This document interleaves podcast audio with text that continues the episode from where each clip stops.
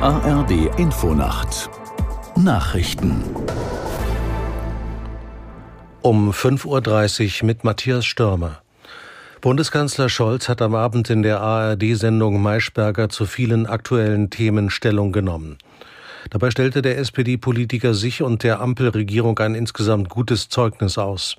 Aus Berlin Alfred Schmidt. Inflation kriegen wir in den Griff. Klimaziele werden wir einhalten. Heizungsgesetz kommt nächste Woche. Sandra Maischberger fragte Olaf Scholz, warum er nicht mehr gegen hohe Preise tun wolle, warum er die Pipeline Nord Stream 2 seinerzeit befürwortet hat und ob wir alle naiv gewesen seien mit Blick auf China.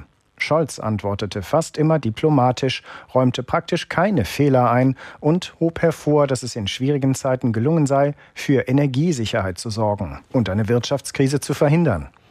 Verteidigungsminister Pistorius hat die militärische Zusammenarbeit zwischen Deutschland und den USA gelobt. Bei seinem Antrittsbesuch in Washington betonte er, gemeinsam leisteten die Verbündeten wichtige Unterstützung für die Ukraine.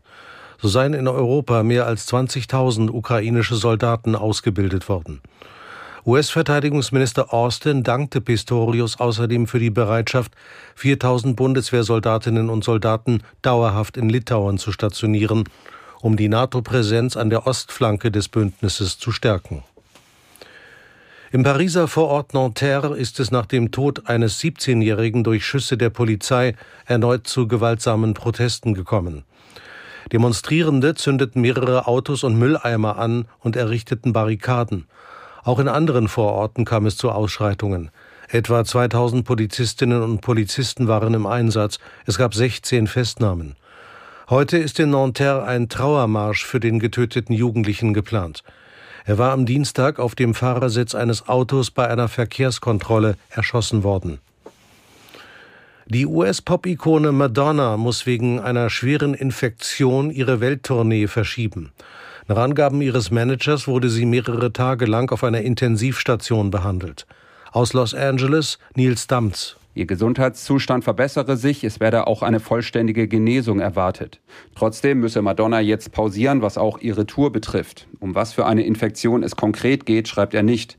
Das Entertainment-Magazin Page Six berichtet, dass Madonna am Wochenende bewusstlos in New York gefunden wurde, nennt dafür allerdings keine Quellen.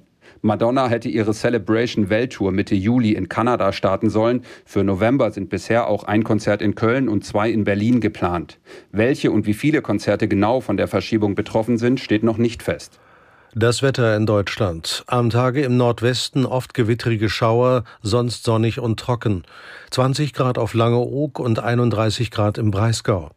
Die weiteren Aussichten Freitag unbeständig bei 17 bis 27 Grad.